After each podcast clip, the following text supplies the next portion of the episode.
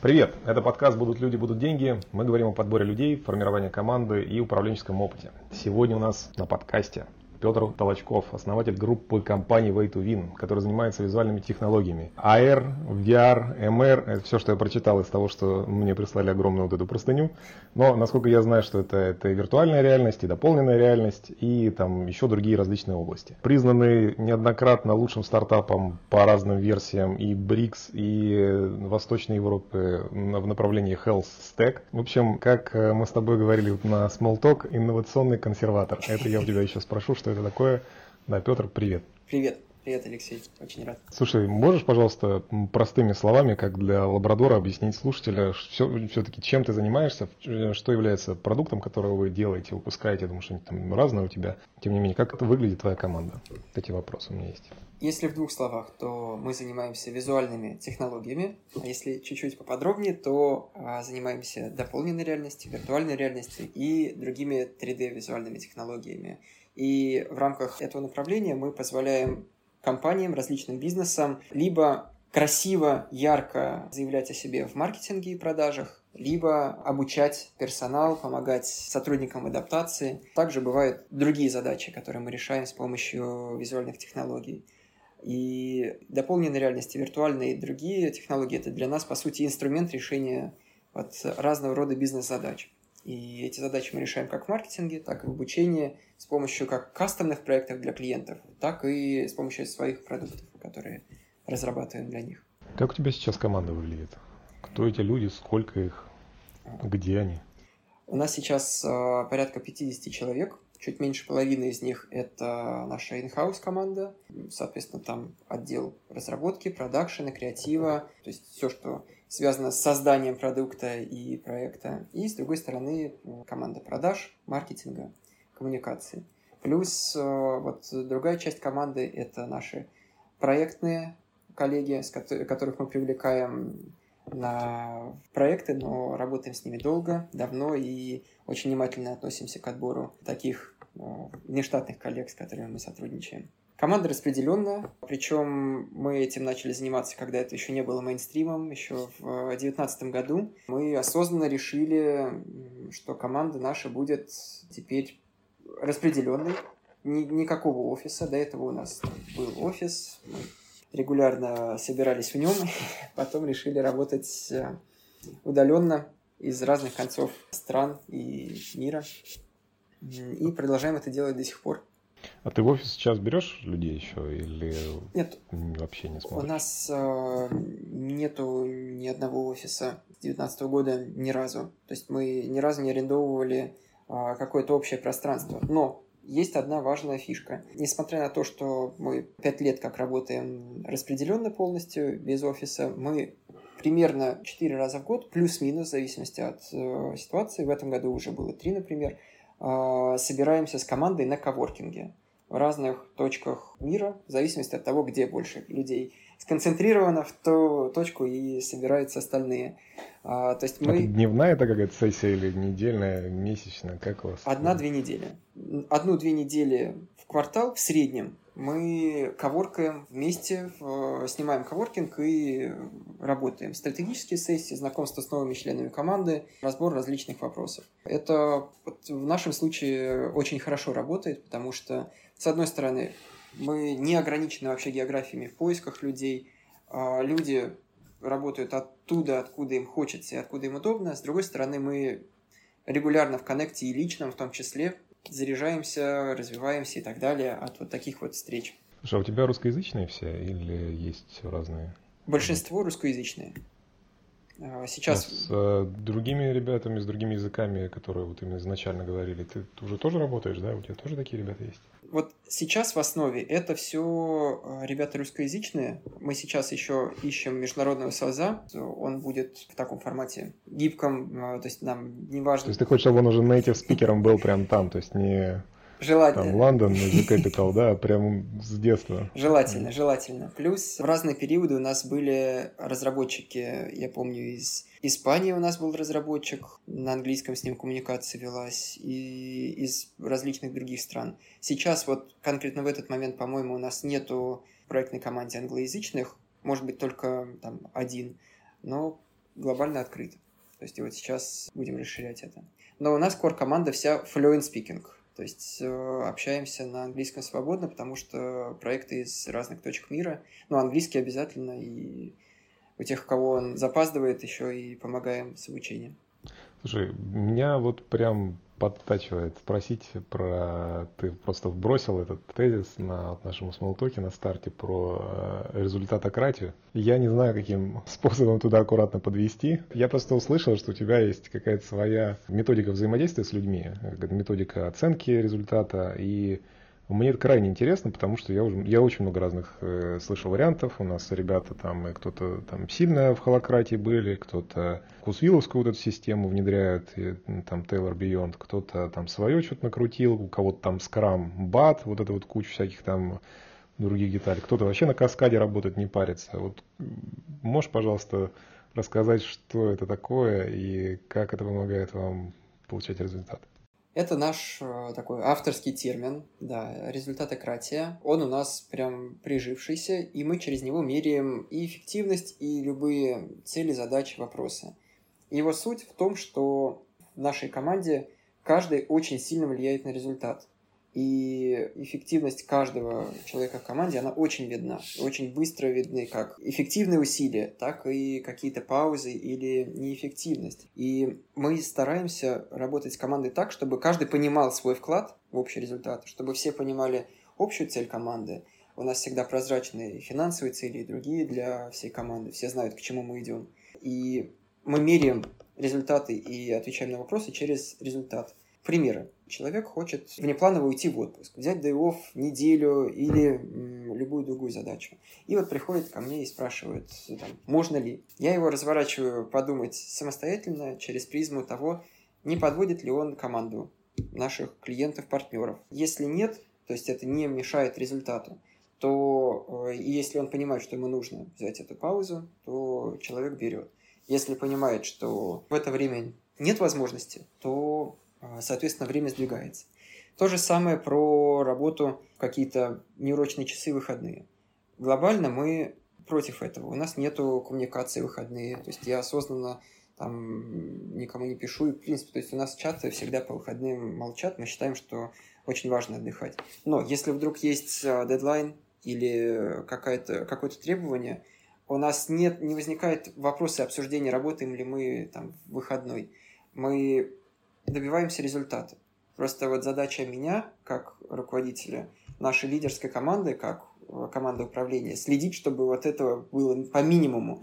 чтобы, потому что если мы каждый выходные будем добиваться какого-то результата, то долго мы с командой не проработаем. Э, это уже... Может быть, это ваш стиль. Я тебя брошу вперед, подожди. Да, но мы все-таки стараемся на выходных отдыхать, потому что, опять-таки, хороший отдых. Заряженные люди, это основа результата. Если человек в ресурсе, отдохнувший в настрое, то результат он будет давать э, намного лучше. Поэтому мы все меряем терминами э, вот, эффективности результата. И вот оборотная сторона. Когда у нас э, есть вопрос к эффективности какого-то члена команды, то мы, во-первых, сначала смотрим на конкретные факты, то есть вот всегда есть ощущение определенное. Ощущение может быть триггером, то есть вот там, мне кажется, что кто-то работает не очень эффективно. Окей. Кажется, может быть триггером для меня же внимательнее посмотреть. А это твои ощущения или ощущения в том числе ребят кого-то внутри? То есть у тебя какая-то механика есть, вот этой, чтобы не только ты инициировал, но и ребят сами. Да, лидерская команда и все, кто активно вовлечены, могут это открыто сообщить, э, сказать, что слушай, вот какая-то там проблемка у нас, давай посмотрим. То есть э, не, не только я на это смотрю, и часто не, не только я, а, но глобально. Вот нам показалось, что что-то идет не так. Дальше мы не то, что идем общаться, а мы собираем факты, смотрим, реально ли это так. Если видим, что по фактам, по результатам это так, то дальше с человеком опять-таки мы намечаем разговор, на котором планируем, сначала показываем эти факты, смотрим, как человек на это смотрит. Если мы понимаем, что действительно результат э, хуже ожиданий, то мы намечаем определенную дорожную карту развития человека на несколько месяцев. Один, два, три в среднем. По сути, KPI. И если у человека получается, их преодолеть, то все отлично. Если нет, то и ни у кого и вопросов нет. Мы прозрачно заранее сообщили, дали карту развития, э, дали KPI, и дальше получилось или нет. Опять-таки, получилось достичь результата или нет. А наша задача в этот момент, мы всегда, у нас было несколько таких кейсов, мы всегда помогаем человеку, потому что если мы его вначале взяли, это уже э, важный такой фактор, что мы верим в человека, и поэтому мы на этих этапах помогаем достичь результата. Поэтому результат это мерило.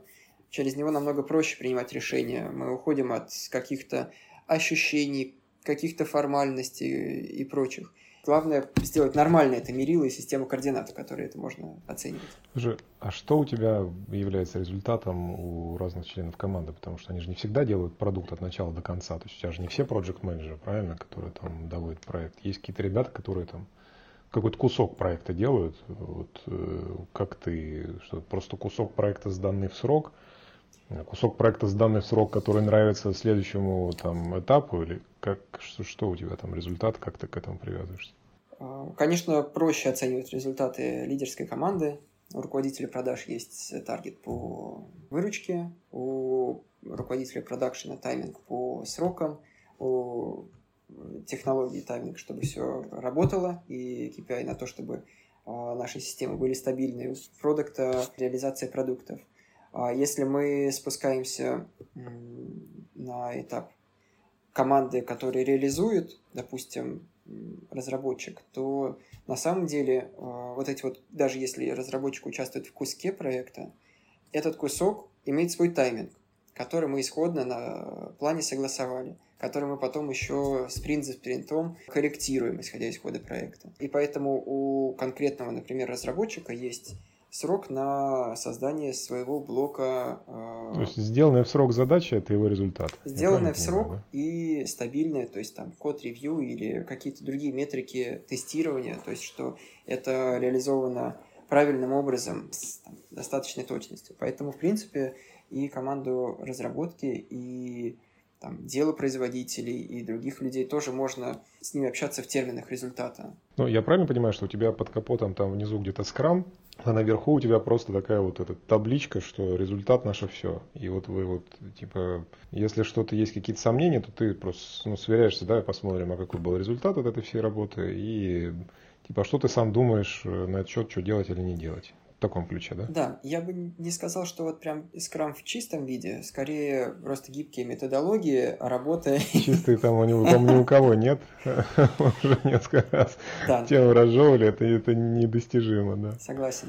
Но, э, Прости, да, что тебя перебил. Да. Под капотом идет работа гибкой методологии. Да, то есть планирование проекта, но потом по ходу мы можем внутри перераспределяться. Но в конечном итоге это все равно выходит то. Проект сдан ли в строк, или продукт реализован в наш срок. То есть проект это для заказчика, продукт это мы, э, собственно, сами перед собой отвечаем. А реализовано ли это в срок? Стабильно ли, потому что мы всегда в конце покрываем это тестами и смотрим, насколько это отработано. И опять-таки, если это отработало на тестах плохо, это удлинит срок в конечном итоге готового правильного продукта.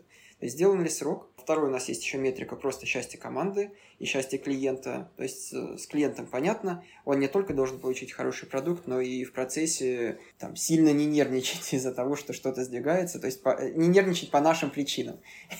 То есть клиенты разные бывают, но мы не должны стимулировать нервность клиента со своей стороны. И команда тоже. То есть им должно быть комфортно работать вместе, потому что к сожалению, на практике бывали проекты там, в первых годах э, жизни компании, когда какой-то проект, который выжигал команду, и нам потом надо было прям отдыхать, а кого-то просто теряли, потому что ну, а, человек очень устал от этого. Поэтому счастье команды, ну и маржинальность, и все, что касается метрики, то есть сколько мы запланировали ресурсы потратить на проект, сколько по факту потратили. У нас это тут очень прозрачно считается, мы видим, у нас есть таргет по э, этим параметрам, мы их стараемся достигать. Если здесь сверху что-то не так, то углубляемся. Либо если у лидера команды что-то не так, он говорит и погружается уже в конкретных э, членов команды. Слушай, а подскажи, если не секрет, какой проектный менеджмент э, внутри вас? Что используете как в виде программного обеспечения? Мы использовали разные технологии. У нас был ClickUp, у нас были... У нас даже был период, когда мы использовали гитлабовский трекер, но это была история, связанная с тем, что... Стыдно вспомнить об этом, или ты так просто... Слушай, не могу сказать, что стыдно э, вспомнить. В то время это работало. На определенном этапе жизни это вот работало так. Долгое время использовали кликап, э, это там не такой сложный, как Jira, но с там всякими гантами э, и многим-многим проектным функционалом. Но угу. в конечном итоге мы откатились в Trello и вот прям осознанно, потому что поняли, что если у тебя там не команда, несколько сот человек, которые должна с собой координироваться очень четко, то простота решает. В Trello можно поставить задачу, распланировать ее срок ответственного, в карточке вести traction по задаче. Ну, коммуникацию. Да. Правильно. И все. Вот, а, вот эти все функции с гантами и прочей историей, они очень усложняют. И команда в итоге начинает красиво, а потом перестает. Поэтому точно надо, вот чем проще, тем лучше. И уже, наверное, второй год мы, по-моему, на Trello работаем. Очень довольны.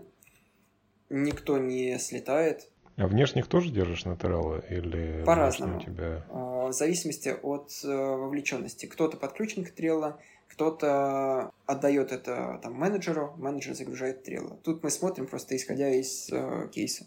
И в стрелы, да еще и внешних попроще подключить. Извини, что вот, э, перебил. Да, внешних да. еще проще подключать как раз стрелы. У нас там были какие-то... Вот у нас даже был период, когда мы вели коммуникацию через э, там определенный специальный сервис. И вот чтобы добавить туда человека в коммуникацию, нам прям нужно было кучу действий сделать. И, конечно же, все потом обратно общались в Телеграме. Сейчас э, тоже наш выход простота – общаемся в Телеграме. И у нас это работает вполне нормально, никто не мучается от количества чатов, э, все ок. Подскажи, пожалуйста, я знаю, что ты э, с твоих слов э, заморочен на личной эффективности своей и команды. Вот я бы тебя хотел попросить, э, не знаю, каких-нибудь, может быть, топ-3 или топ-5 каких-нибудь открытий за последнее время. Что ты нашел, что вот это работает, вот это не работает, вот это даже пробовать не надо. Ну или надо, но если вы хотите такой путь пройти, вот угу. какие выводы ты делал, вот заморачиваясь, ну я в хорошем плане угу. говорю, заморачиваясь без негативной коннотации, ну вот именно там посвящая много времени там, и внимания эффективности. Да, это прям тема интересная, я постоянно думаю об этом, не то, что я прям заморочен, но мне нравится думать об этом, и я интересуюсь подходами, смотрю, как различные люди это решают – и первое такое важное правило, которое на опыте уже вынес, оно такое философское, что принципы эффективности, они очень сильно меняются у каждого человека период к периоду. И если это работает сейчас, конкретно у тебя, то оно у меня может работать хуже или не работать, или там у тебя же оно может работать хорошо сейчас, но в будущем понадобится другой подход. То есть в этом плане все очень изменчиво. Нужно уметь слушать себя, нужно знать этой палитре различных подходов, и нужно иметь э, базовые вещи. Вот начну с базовых вещей, а потом еще накидываю различных э, вариантов, что я практиковал, делал и так далее. Первое и самое важное для любого лидера, и предпринимателя, и фаундера, кофаундера, и лидеров команды – это энергия. Мы большая батарейка, которая заряжаем всех остальных наших членов команды, наших партнеров, коллег. И энергия сама себя не прокормит. Ну, у каждого она происходит по-разному, но нужно прямо заниматься своей энергией, чтобы ты с утра стал наполненный, чтобы ты мог транслировать ее команде. И здесь нужно, с одной стороны, понимать, что у тебя ее забирает. У каждого это разные вещи. И чтобы это понять, нужно выделить час времени, сесть в спокойном тихом месте и подумать об этом просто. И вот выписать э, и понять, что тебя тормозит. Кого-то может триггерить какой-то просто момент, что он каждое утро просыпается, у него там картина неровно висит, а у кого-то что-то серьезное. И продумать план решения этих вещей. Сам план уже повысит уровень энергии за счет уверенности. Ну и дальше мы выкручиваем часть истории. С другой стороны, есть вещи, которые наполняют энергией. То есть, когда мы решили базисные вещи и убрали те якоря, которые нас тормозят, дальше смотрим. Эти истории многим знакомы, я уверен, что ты обсуждал это со многими на подкасте, это хороший сон обязательно нужно, спорт, питание и так далее. Это вот все в простых вещах кроется, но они на то и самые сложные, что нужна дисциплина, уверенность, э, чтобы это все соблюдать. Вот в моем случае я что делаю? Я Сплю 7 часов регулярно. А, если есть возможность, 7.38. Реже получается, но все же. А сном никогда не жертвую. Даже если что-то срочное, не жертвую, потому что это стопроцентное воровство времени на следующий день. Кушаю нормально, там не переедаю, не перебарщиваю с алкоголем и прочими историями. И занимаюсь спортом. Скажи, пожалуйста, я знаю, что ты трекал время, долгий период времени, и потом а, по какой-то причине перестал. Я так понимаю, по тому же ну, как бы истории, что принципы эффективности меняются у человека от периода к периоду, то, что ты рассказывал. Можешь рассказать, пожалуйста, вообще, почему ты трекал, к чему ты пришел, ну, каким-то выводам, может быть, и почему перестал? Вообще, трекание времени а, я практиковал с 19 лет периодически. Но раньше это выглядело так, что когда мне нужно было собраться, я брал блокнот и там один, два, три дня выписывал прямо непрерывно, что я делаю. С перерывами, едой, отдыхом и так далее. А, и тогда это меня бустило в моменте. То есть я видел, блин, я так-то вроде как занят, а на самом деле работаю 40 а, через 20. То есть 40 минут работаю, там 20 минут отдыхаю. Или, а то и, и того хуже час через час. И это тогда помогало. А в девятнадцатом году, когда мне надо было максимально сосредоточиться на росте компании, я решил трекать время непрерывно. В тот момент нашел такой отличный инструмент, как Toggle, распределил все свои ключевые бизнес-задачи на разные направления, то есть там, продажи, маркетинг, разработка, там какие-то большие проекты, которыми я занимаюсь. И выписал это как такие проекты в Тогле. И начал трекать. И так как-то подсел, что протрекал это три года. В первые недели и месяцы это был инструмент оптимизации себя, потому что так случилось, что там, поначалу ты в любом случае видишь, что, блин, а, работаешь недостаточно много, можно еще поднажать. И там первый месяц это была просто история про оптимизацию своего фокуса, и я смог докрутить до, до максимума. а, до рекордов как раз. Сколько там. максимум, если не секрет, у тебя рабочего времени в сутки получалось? Я почему тоже спрашиваю, я тоже я мало кому рассказывать, рассказывал, слушатели тоже об этом не знают. Я тоже сижу с Тоглом, я вот сейчас сижу с Тоглом, я живу с Тоглом уже ну, больше четырех лет, я не помню Класс. точно сколько. Я не трекаю, сколько я трекаю Тогл, вот, но, в общем, Тогл э, классное решение, но еще и бесплатное, кстати, по секрету скажу, тоже очень чудесное. Из того, что я пробовал, я пробовал и платные разные, это прям подарок судьбы. Да. Сколько у тебя времени? Потому что я тоже, с твоего позволения, маленький тезис. Я был в шоке, какое количество небольшое рабочего времени у меня реально чисто получается в день.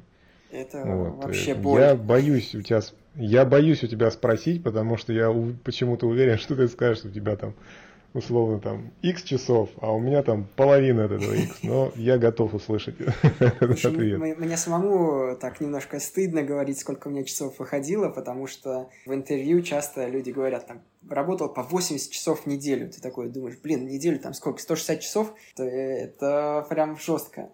Максимум мой был в районе 60 часов. Мой рабочий таргет – это 40 часов чистого рабочего времени в неделю.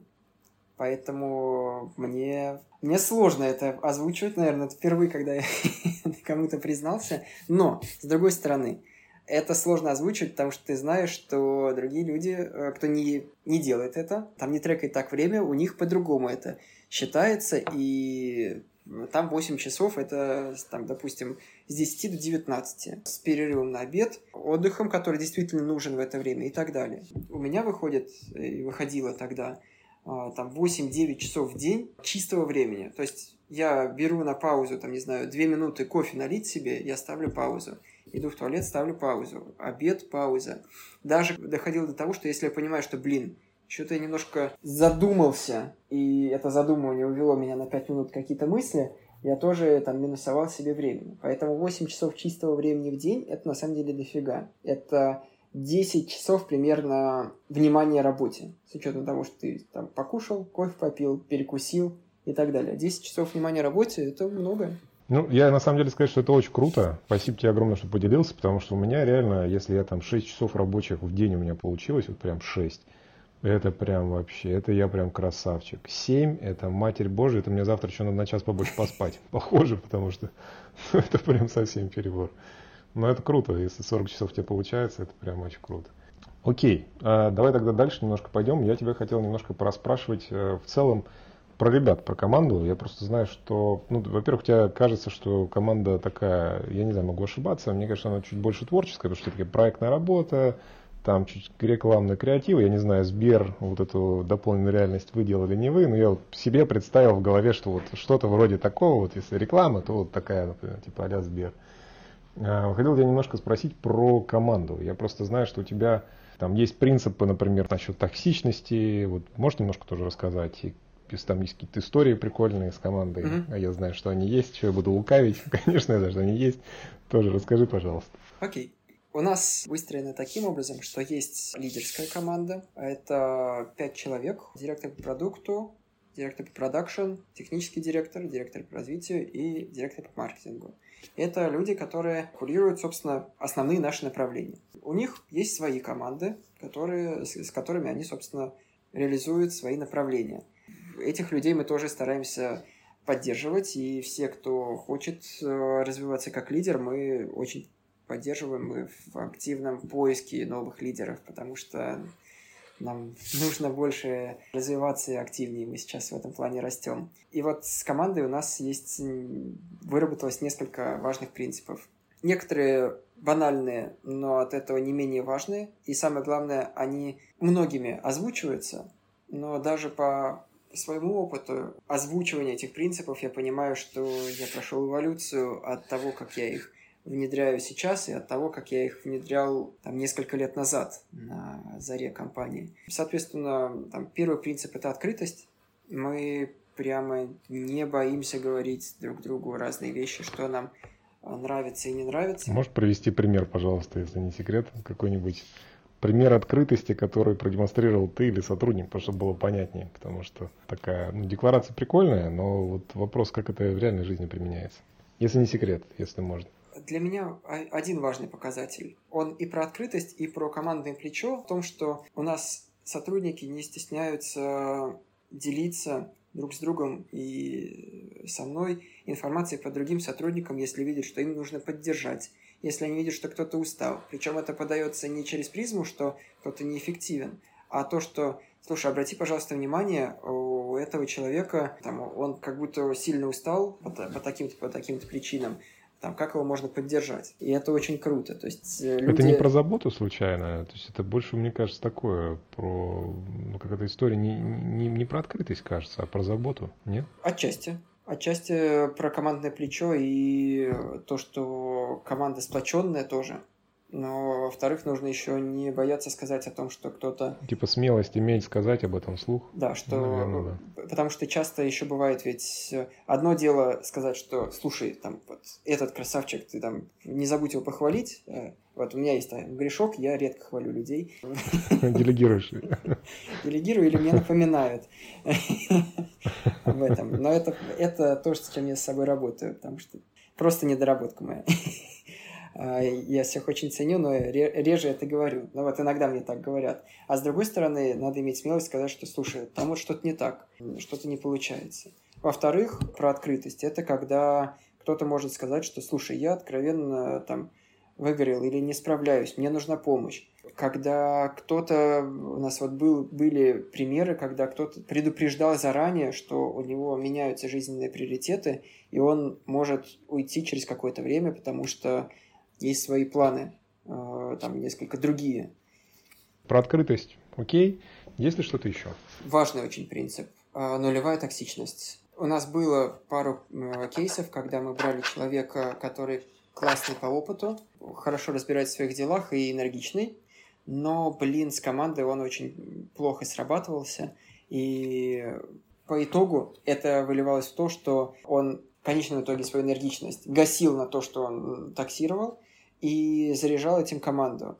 И даже если у нас очень горит, даже если нам очень важно сейчас, вот прям пипец важно вывести нового человека, потому что все горит, мы не будем выводить такого человека, потому что это подведет команду в долгую, а ориентир наш только такой.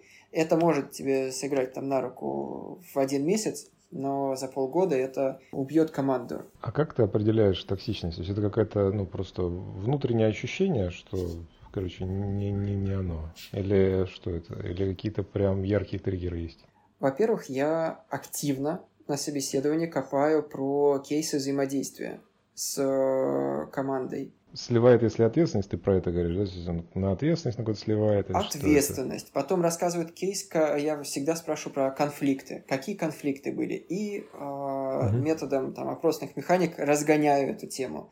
Ну, то есть, э, потому что человек может там один угу. раз ответить, ну, там был с одним коллегой, и я вот вкапываюсь в эту историю и разбираю по полочкам, где уже человек не может как-то уйти. Я понимаю эту логику. Конечно, там не мучу никого вопросами лишними, но там с опытом достаточно понятно, кто прав, кто виноват, как он смотрит на этот конфликт и так далее.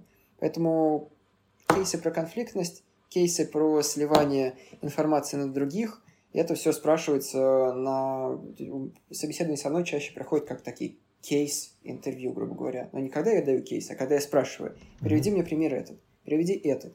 И докапываюсь до нужных мне примеров и делаю вывод. Открытость, нулевая токсичность. Еще есть какой-то сформулированный такой прям пункт, который ты используешь, такой принцип, наверное? Энергия и лидерство – это третий важный момент, который отражается и в лидерской команде, и во всех, кто с нами работает и хочет расти и развиваться. Мы много говорим про энергию, и про лидерство, готовность принять ответственности на себя, направленность на результат и четкость. И здесь там есть вот одна интересная история про то, что один из моих коллег э, из команды управления, до этого у нее долгое время были там ряд работ, где она рассказывала мне, что, блин, постоянно загрузка, аврал. И вот там через 2-3 года уходит с этого места и говорит, в этот раз я точно как-то построю work-life balance по-другому. Буду там работать только определенное количество часов и заниматься другими вещами. Дай угадаю, происходит то же самое. Происходит то же самое, абсолютно.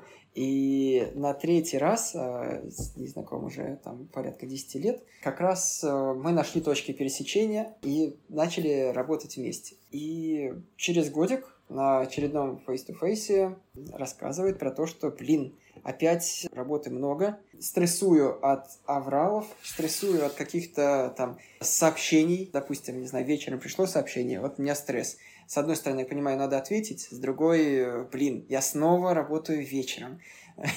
И мы начали эту тему раскручивать, и пришли к тому, что на самом деле, ну, просто это стиль работы. Это вся наша лидерская команда работает достаточно много. Хоть мы в выходные в большинстве своем отдыхаем, но на буднях можем задержаться. И, в принципе, работаем с очень большой энергетической отдачей, вовлеченно работаем. Нам это интересно, нас драйвит. И мы вот поговорили, посмотрели на это, что но не надо это так, на это стесняться. Я спросила, как ты выходные проводишь? Как ты заряжаешь свою энергию? И пришли к тому, что нужно реально принять этот факт, что, блин, мы лидеры, мы, да, работаем несколько больше и с большим эмоциональным вовлечением. Но можно смотреть, как батарейку меньше тратить, а можно смотреть, как ее заряжать. И начали обсуждать и думать над тем, как вообще твою батарейку зарядить, что тебя драйвит, что нравится, и так далее. С другой стороны, да, посмотрели и договорились о каких-то моментах э, вообще принятия. Допустим, вот один из фактов, который мы приняли. Если, допустим, я напишу вечером, а человек уже занят, там, закончил работу, то вот я абсолютно ок, если мне не ответит вечером. Это я просто, если в этот момент решил поработать, я написал сообщение, и все. Если вдруг срочно, я это напишу срочно, сори э, и так далее. В остальном, тоже, то есть сняли триггер с человека, что э, обязательно нужно отвечать и там... Э, Прикольная тема. То есть ты вместо того, чтобы там человек с чувством вины сидел, типа, все не получается, опять выгорает, типа, давай подумаем, где тебе энергии больше брать. Мне очень понравилось, вот ты же эту историю рассказывал немножко на старте, вот когда мы общались. А мне очень понравилось, как ты это сформулировал как стиль. Типа, у тебя такой стиль. Это прикольно, мне прям зашла да. вот эта такая ну, характеристика. Сейчас ты чуть глубже эту историю рассказал, я, это, это прикольно, прикольно. Я на самом деле удивлен, что ты так э, глубоко внутрь с ребятами копаешь, это прям кайф, и очень мало, мне кажется, кто так делает. По моему ощущению, я вроде с большим количеством предпринимателей общался. Это прям, прям симпатично. Давай, э, с твоего позволения, мы перейдем такой в небольшой мини-блиц, который я придумал для тебя, э, с твоей же подачи на самом деле, но хотел тебя немножко пораспрашивать про твою тематику, в которой ты находишься, с твоего позволения. Значит, э, скажи мне, пожалуйста, короткий ответ на вопрос, как ты относишься к Apple Vision Pro. С одной стороны, я очень рад тому, что наконец-то Apple выпустил девайс. Все, что выпускает Apple, это больш... приковывает большое внимание общественности. И сейчас все теперь люди знают, что есть очки дополненной реальности. А, я не строю ожиданий на Apple Vision Pro, первую версию. Там, надеемся, выйдет она в конце этого года. И следующий год это будет год ограниченных продаж, достаточно еще пока дорогого девайса.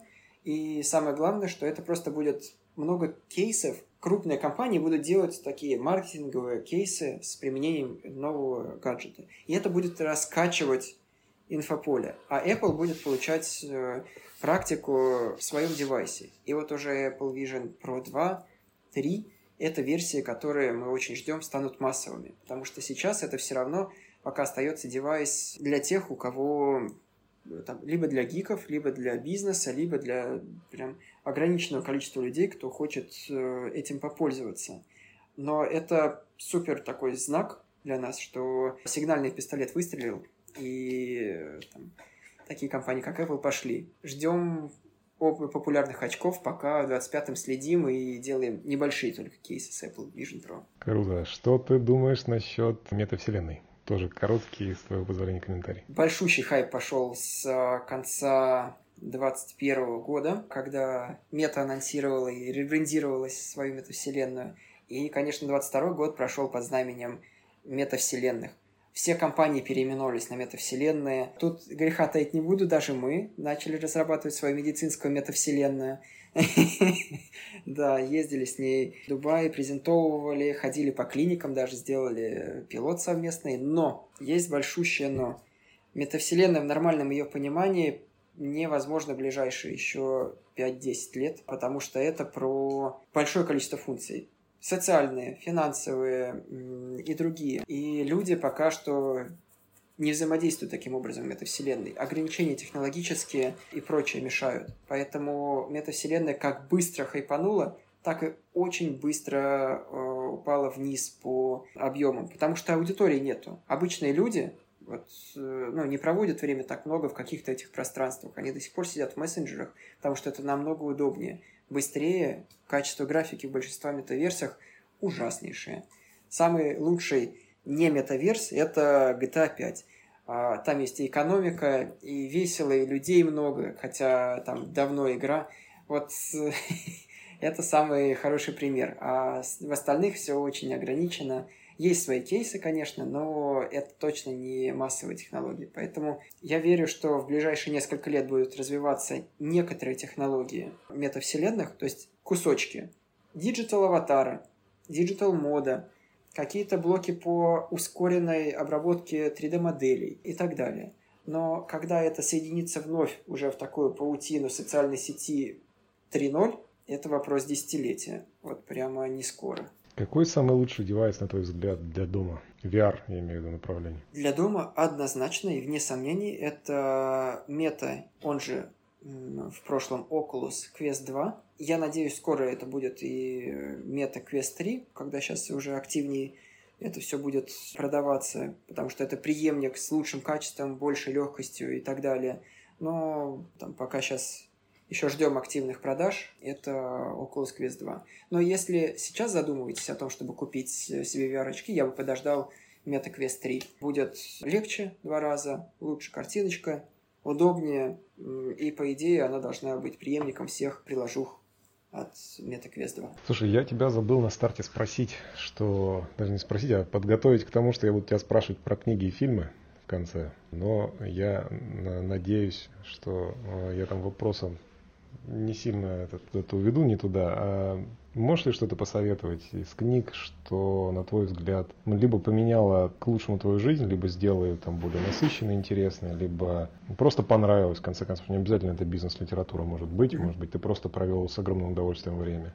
Может быть, ты считаешь, что есть какие-то там книги, которые, ну, прям вот надо прочитать. Может быть, даже не то, что это сильно прям понравится, но прочитать надо. Угу. Если парочку, тройку подскажешь, буду тебе очень признателен. Я тут с разных сторон докину. С одной стороны, я различную художественную литературу читал, и это скорее для души история и просто для такого интересного диалога. Кто-то даже говорит, что для развития лексикона. Я там любил повести Генрика Сенкевича. Все их, в принципе, прочитал. И различную русскую классику читал. Вплоть до Тургенева даже. С а, такими более романтическими романами. С другой стороны, мне понравилась книга «Финансист». А, не могу сказать, что она поменяла мой э, мир. Я ее читал, как тоже фильм смотрел. Все части прочитал. Или только первую? У меня просто была одна книга такая а, у финансиста. Не отфиксировал там, части это были или нет. Но, собственно, до конца истории я дочитал. А, смотрел это как такой бизнес-сериал, который меня энергию подхватывал. Я всем рекомендую книгу «Семь навыков высокоэффективных людей». Вот эта книга, которая из такой вот бизнес-литературы дала мне большую ценность еще с предисловия. Когда автор рассказывает первую историю про взгляд на жизнь на примере поезда, в котором он ехал, и там не, не буду рисковать историю. Это про уже... сдвиг парадигмы. Да, про сдвиг Я парадигмы. Помню эту историю до сих пор. Блин. Про, а... про этот, про отца, которого, у которого дети, да, Да, да, да, да, да. То есть как мы смотрим на вещи. Это вот я, прочитав это, уже сразу очень сильно обогатил свой взгляд на мир. А я читал и перечитывал несколько раз книгу «Монах, который продал свое Феррари». Небольшая книга, достаточно приятная, про такой философский подход к жизни, к мыслям, про то, что нужно управлять своим мышлением, и даже вот единицы мыслей, которые к нам приходят, надо стараться не пускать в голову плохие мысли. И то, о чем мы думаем, то, что мы визуализируем, это очень сильно реально влияет на наше будущее. И последняя книга такая более скучная, но полезная для тех, кто занимается и развивает агентство. Это Дэвид Майстерс, фирма, которая создает профессиональные услуги или производит профессиональные услуги. Это... Ну, еще и стратегия, стратегия толстый курильщик, прикольно. Вот это еще не читал, но вот про профуслуги, это я это называю энциклопедия агентства. То есть там очень много вот подходов, как делать агентский бизнес. Круто. Я, знаешь, что, что хотел попросить тебя? Я знаю, что у тебя есть запрос такой на людей. Я тебе предлагаю его там коротко озвучить, чтобы там вдруг у нас среди слушателей окажется тот, кто каким-то образом к этому к этот запрос попадает. А почему нет? Давай попробуем. Да-да, нет-нет. Вот, и посмотрим. Может быть, что-то и произойдет из этого. У нас сейчас активная фаза роста и в наших продуктах, и в проектном офисе. И мы ищем несколько новых людей к нам в команду. Человека, который будет заниматься международными продажами, ассистента продаж, тим-лидера по ERVR разработке, бэкэнд разработчика. Ну, давайте на этом остановимся, а то и так много. И плюс мы ищем лидерские команды. У нас есть возможность э, поддерживать эти команды и ресурсами финансово, и развивать какие-то интересные направления вместе с ними. И мы находимся в поиске лидеров, проектных команд, которые хотят разрабатывать продукты на стыке IT и социально значимых областей. Поэтому здесь открыты к знакомствам. Отлично, да. Будет э, кого порекомендовать, или может быть это вы, кто нас слушает. Обращайтесь, подписи подкаста будут и название компании, куда там постучаться тоже. А я хотел тебя попросить закончить наше с тобой интервью тремя словами. Энергия, цель, спасибо. Хорошо, подписывайтесь на подкаст. Обязательно ставьте лайки, пишите комментарии. Это был Алексей Галицкий и Петр Толочков. Подкаст «Будут люди, будут деньги». Спасибо огромное. Спасибо.